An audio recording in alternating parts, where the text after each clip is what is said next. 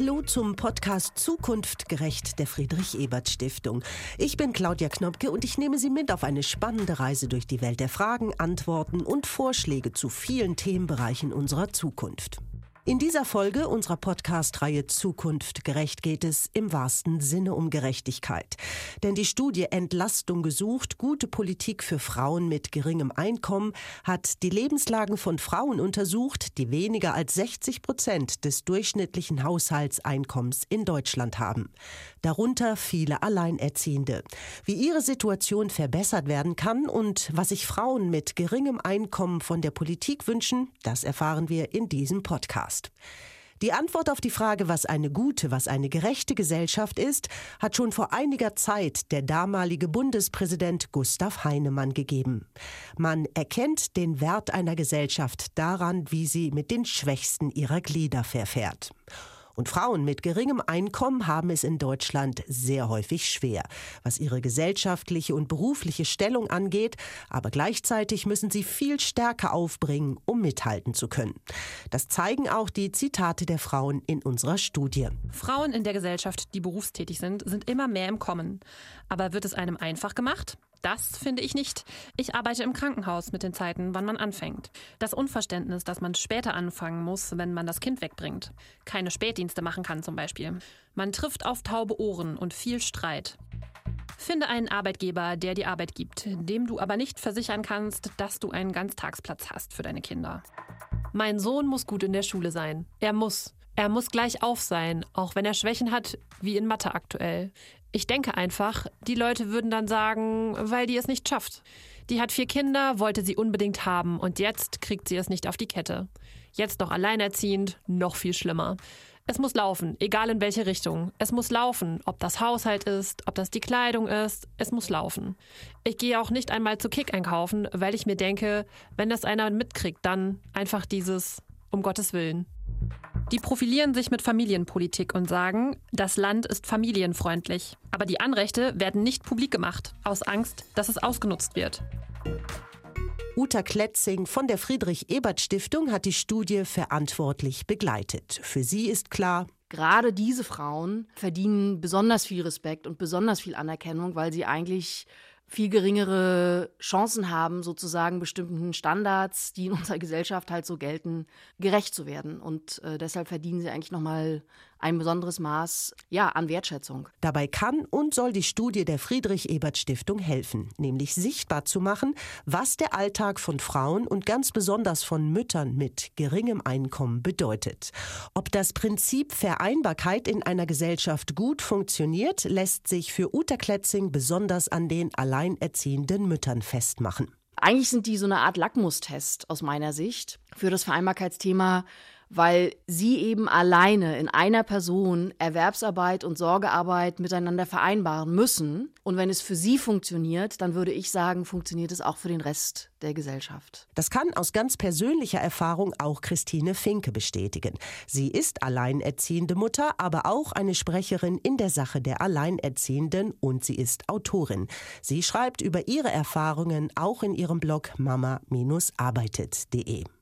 Besonders als die Kinder klein waren, sagt Christine Finke, war es schwierig. Also ich habe es auch tatsächlich so erlebt, dass ich gerade die ersten Jahre, die ich alleinerziehend war, im Prinzip immer nur am Rödeln gewesen bin. Ähm, ich musste mich dann selbstständig machen. Also erst habe ich fest angestellt gearbeitet, da hatte ich keine Zeit, weil ich morgens um halb acht aus dem Haus ging und abends um halb acht wiederkam, durch auch lange Pendelzeiten. Und dann war ich nicht mehr fest angestellt, weil ähm, ich betriebsbedingt entlassen wurde, die Kinder aber noch sehr klein, so dass ich auf dem Arbeitsmarkt ähm, leider nicht mehr verwertbar schien, obwohl ich sehr viele Bewerbungen geschrieben habe. Und dann habe ich mich selbstständig gemacht und von zu Hause aus gearbeitet. Das klingt im ersten Moment doch ganz vernünftig, aber weit gefehlt, denn dann wurde es erst richtig schlimm. Wenn Sie zu Hause arbeiten, prekär selbstständig, was etliche Alleinerziehende tun, ähm, dann verlagert sich der Stress auch nach Hause. Und dadurch, dass man dann anfängt, hat man natürlich auch irgendwo den Druck, quasi jeden Auftrag anzunehmen, weil ja Geld reinkommen muss. Und ähm, das fand ich enorm stressig, zumal diese Selbstständigkeit ja auch beinhaltet, dass man natürlich nicht ähm, krank sein kann äh, und Lohnfortzahlung hat und so schöne Geschichten und auch in Urlaub nicht fahren kann und das ist dann bezahlt, so wie man das aus dem Angestelltenleben kennt. Und ähm, ich habe tatsächlich sogar an Weihnachten, am Heiligabend und an ersten und zweiten Weihnachtsfeiertagen in einem Jahr Aufträge abgearbeitet, weil das einfach sein musste. Ich hatte Deadlines und ich habe diese Aufträge angenommen, weil ich diese, was weiß ich, 1000 Euro eben einfach brauchte. Christine Finke engagiert sich auch politisch. Sie möchte mehr Flexibilität in die Köpfe und in die Arbeitsstrukturen bringen. Sie weiß, dass das eine schwierige und vor allem langwierige Aufgabe ist, aber, so sagt sie, es gibt ja auch Beispiele aus Nachbarländern, dass es funktionieren kann sag jetzt mal, wie in der Schweiz das so läuft, da gibt es Arbeitsverträge von 10 bis 100 Prozent. Es gibt 30 Prozent Arbeitsverträge, 70 Prozent Arbeitsverträge, einen ganz großen Gestaltungsspielraum. Und bei uns gibt es ja im Prinzip nur dieses Modell Teilzeit, Minijob. Klar, es gibt auch die Minijobs, aber wie verbreitet ist das schon? Also diese Flexibilität von den Arbeitsverträgen her, ähm, die könnte man politisch natürlich auch bei uns in Deutschland einführen. Und dann müsste man aber auch gleichzeitig transportieren, dass das kein minderwertiger Job ist. Denn bei uns ist ja zum Beispiel Führung in Teilzeit oder Karriere in Teilzeit ausgesprochen schwierig, obwohl es eigentlich machbar ist und ähm, auch manche Firmen und andere Länder vormachen, dass es geht. Es ist halt irgendwo in den Köpfen, dass Teilzeitkräfte nicht so engagiert seien, ähm, was völliger Quatsch ist. Ein bisschen mehr Sinn und Verstand würde sich Christine Finke auch wünschen, wenn es darum geht, Leistungen und Hilfen zu beantragen. Es gäbe zwar viele Angebote, doch da an die richtigen und passenden Leistungen zu kommen, sei nicht nur für die Betroffenen oft sehr schwierig. Auch Amt A weiß oft nicht, was bei Amt B zu holen ist, um am Ende das richtige Paket zu haben. Christine Finke könnte sich einen Guide durch den Leistungsdschungel vorstellen. Was ich und auch der Verband Alleinerziehender Mütter fordern, wünschen, äh, hoffen, wäre, dass es irgendwann Ansprechpartner gibt in jeder Stadt, die einfach dieses Wirrwarr überblicken. Also ich habe es immer Alleinerziehendenbeauftragte genannt. Eine Person, die fachlich kompetent, ämterübergreifend diese Leistung im Blick hat und da ein bisschen durch diesen Dschungel dirigiert. Das muss aber eine sehr gut ausgebildete Person sein. Also das reicht nicht so, wie es Caritas und äh, manche Wohlfahrtsvereine anbieten, dass die sagen, ja, es gibt das Wohngeld und gehen Sie mal auf das und das Amt. Es müsste schon jemand sein, der wirklich ähm, einen Überblick hat, welche Leistung jetzt die richtige ist und ähm, wo man sich da reinstürzt. Außerdem hätten viele Frauen schlicht und ergreifend keine Zeit oder manchmal auch keine Kraft mehr, um sich mit vielen Seiten Papier für die Antragstellung herumzuschlagen. Heute gilt das Prinzip der Hohlschuld für die Frau, wenn sie Leistungen haben möchte. Auch da könnte der Staat umdenken, findet Christine Finke. Es heißt dann ja immer, ja, es gibt doch dies und das und kümmert euch mal. Manche können es halt nicht, gerade wenn sie sehr überlastet sind, wenn man kleine Kinder hat und dann noch jobbt und Sorgen hat und oft ist man dann ja noch in der Trennungs- oder Scheidungsphase, da hat man so viel Zeugs zu tun und dann noch ähm, auf Ämter zu gehen und sich das alles anzutun, ist für manche dann eine unüberwindbare Hürde, denn es haben so viele Menschen Angst vor Formularen und holen sich dann eben ihr Geld nicht ab. Und darunter leiden am Ende die Kinder, die dann in Kinderarmut mitleben. Ähm, und das hat der Staat zu verantworten. Also ich denke, da muss man von der Hohl zur Bringschuld. Ähm, der Staat ist verantwortlich, dass die Familien ihre Leistungen auch abrufen können. Ganz praktisch würde es Christine Finke gerne auch dann angehen, wenn es darum geht, ein Angebot in ein anderes umzuwandeln. Was wäre denn, wenn die Alleinerziehende statt einer Mutter-Kind-Kur eine Haushaltshilfe für das Geld bekommen könnte? Ich weiß, das ist visionär und in weiter Ferne, weil natürlich Krankenkassengelder äh, nicht einfach rübergeschaufelt werden können in so ein alleinerziehende Budget. Aber im Prinzip ist das Gesundheitsprävention.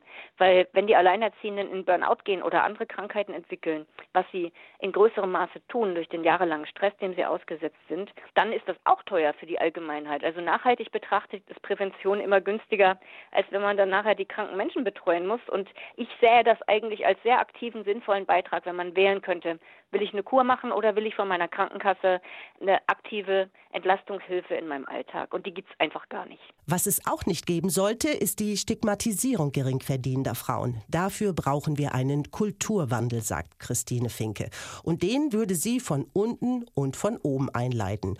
Unten sollten die vielen Frauen häufiger ihren Mund aufmachen und oben sollte die Politik helfen, die breite Palette der unterschiedlichsten Ansprüche und Bedürfnisse zu transportieren. Was aber sicher nicht hilft, ist, was ja immer im Moment sehr stark diskutiert wird, die Rechte für Väter so stark weiter ausgebaut werden. Das finde ich echt heikel, weil es sind ja meistens die Mütter, die die Kinder betreuen, haben tatsächlich relativ wenig Rechte. Also ähm, Ich zum Beispiel darf nicht mehr umziehen ohne Einverständnis meines Ex-Mannes. Das ist so beim gemeinsamen Sorgerecht. Und ich fühle mich dadurch schon stark eingeschränkt. Das ist nervig. Und wenn jetzt jemand, so wie es geplant ist, ab Zeugung im Prinzip, ab Geburt sofort automatisch das gemeinsame Sorgerecht erhält und die beiden waren zum Beispiel nie ein Paar, dann ist eine Frau ab jetzt, ab der Geburt im Prinzip an die Entscheidung dieses Mannes gebunden. Und sowas finde ich höchst problematisch. Also bei der Gesetzgebung auch auf die Frauen zu hören und auf die Alleinerziehenden, die keine Kraft haben, oft sich einzubringen und nicht hauptsächlich auf Männerverbände. Das finde ich tatsächlich wichtig und das muss die Politik tun. Wenn es ein ausgewogenes Verhältnis zwischen Frauen- und Männerrechten gäbe, wäre das sicherlich die beste Lösung. Doch da sind wir in der Realität noch nicht ganz angekommen. Auch wenn es viele Männer gibt, die alleinerziehend sind oder sich um Angehörige kümmern. Noch sind es aber deutlich mehr Frauen. Bei Alleinerziehenden von Kindern unter 18 Jahren sind es laut Bundesfamilienministerium in neun von zehn Fällen die Mütter. Sehr oft sind diese Frauen durch ein geringes Einkommen zusätzlich belastet. Diese Gruppe von Frauen macht in der eingangs erwähnten Studie der Friedrich-Ebert-Stiftung etwa ein Drittel aus. Allen drei dort befragten Gruppen ist aber eines gemeinsam, sagt Uta Kletzing. Dass sie weniger Einkommen haben als 60 Prozent des durchschnittlichen Haushaltseinkommens. Und das bedeutet, dass sie in Beschäftigungsverhältnissen unterwegs sind, wo einfach tatsächlich das Einkommen so gering ist, dass jeder Cent zählt. Und wir haben uns vor allem Mütter angeschaut, also äh, Frauen mit Kindern. Und da äh, lässt sich dann sozusagen auch eben vermuten, dass sie nicht für Lücken, die immer noch in der Betreuungsinfrastruktur zum Beispiel vorhanden sind, eben mit ihrem Einkommen privat irgendwie aufkommen können. Das heißt, es ist die Gruppe, die auch nochmal besonders darauf angewiesen ist, dass die öffentliche Kinderbetreuungsstruktur gut funktioniert. Dass es gerade diese Betreuungsstruktur schwierig macht, haben wir auch bei unserer Straßenumfrage häufig gehört. Die Vereinbarkeit von Job und Familie ist schwer. Na, alle unter einen Hut zu kriegen, ne? Arbeitszeitmäßig kann man nicht wirklich. Kita-Zeiten, Arbeitgeber, die sich vielleicht querstellen, meistens. Riesiges Thema und schwierig. Also wenn man den Kita-Platz beantragen muss, bevor man schwanger ist, das so durchgeplant ist wahrscheinlich nicht jeder. Es ist halt schwierig, ohne Kita-Platz ähm, dann einen Job zu finden. Also ich weiß nicht, wie man das machen soll. Wer es organisiert bekommt, ist damit aber noch nicht fein raus. Fast immer gibt es dann auch noch für den Job, den Frau macht, weniger Geld als männliche Kollegen bekommen. Diese Frauen sind häufig in Berufen unterwegs. Ja, also wir reden über Arzthelferin, Erzieherin, Kassiererin, wo man einfach von unterbezahlter Arbeit sozusagen ausgehen muss. Und da ist ganz klar, dass gute Arbeit eben auch gut bezahlte Arbeit ist. Und gerade in diesen sogenannten frauentypischen Berufen, ja, die auch viel ja die, die sozialen Berufe sind, da haben wir es eben einfach äh, mit einer Unterbezahlung zu tun. Der Fachausdruck dafür ist auch der Gender Pay Gap.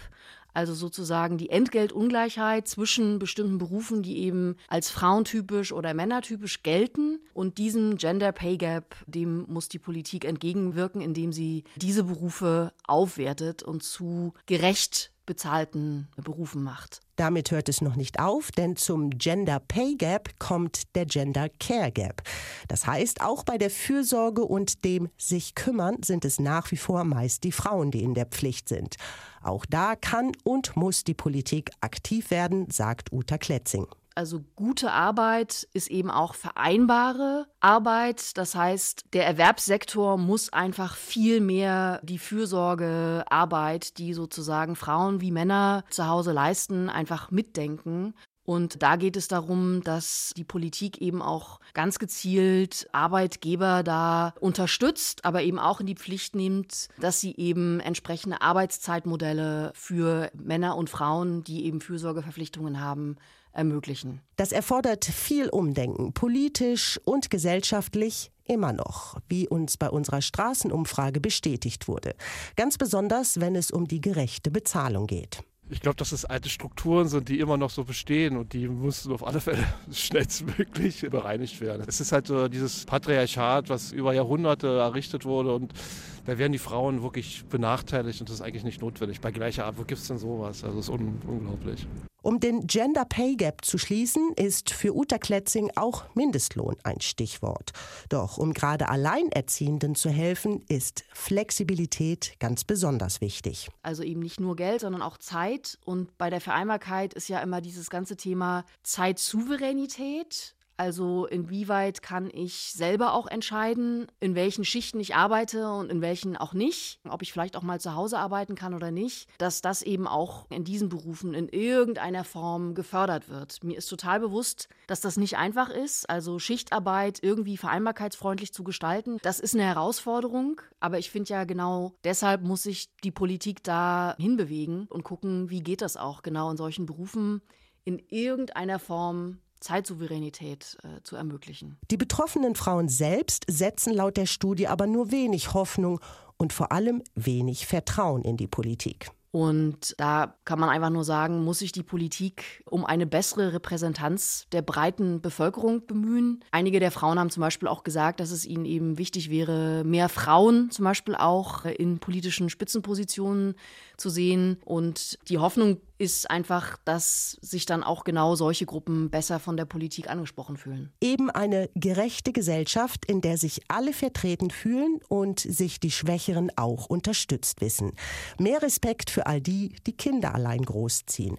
Dafür müssen wir unsere Klischees auf den Prüfstand stellen. Die Politik muss die Rahmenbedingungen vorgeben, damit Arbeit auch in den sogenannten Frauenberufen fair und gerecht bezahlt wird. Die Politik muss die Möglichkeit schaffen, dass Arbeitszeiten und Arbeitsverträge den Frauen und auch den Männern Zeitsouveränität gibt. Egal, ob sie ein Kind großziehen oder einen Angehörigen pflegen. Dafür muss das Fürsorgeprinzip für Frauen und Männer aus Arbeitgebersicht mitgedacht werden. Da müsse die Politik unterstützen, aber auch einfordern.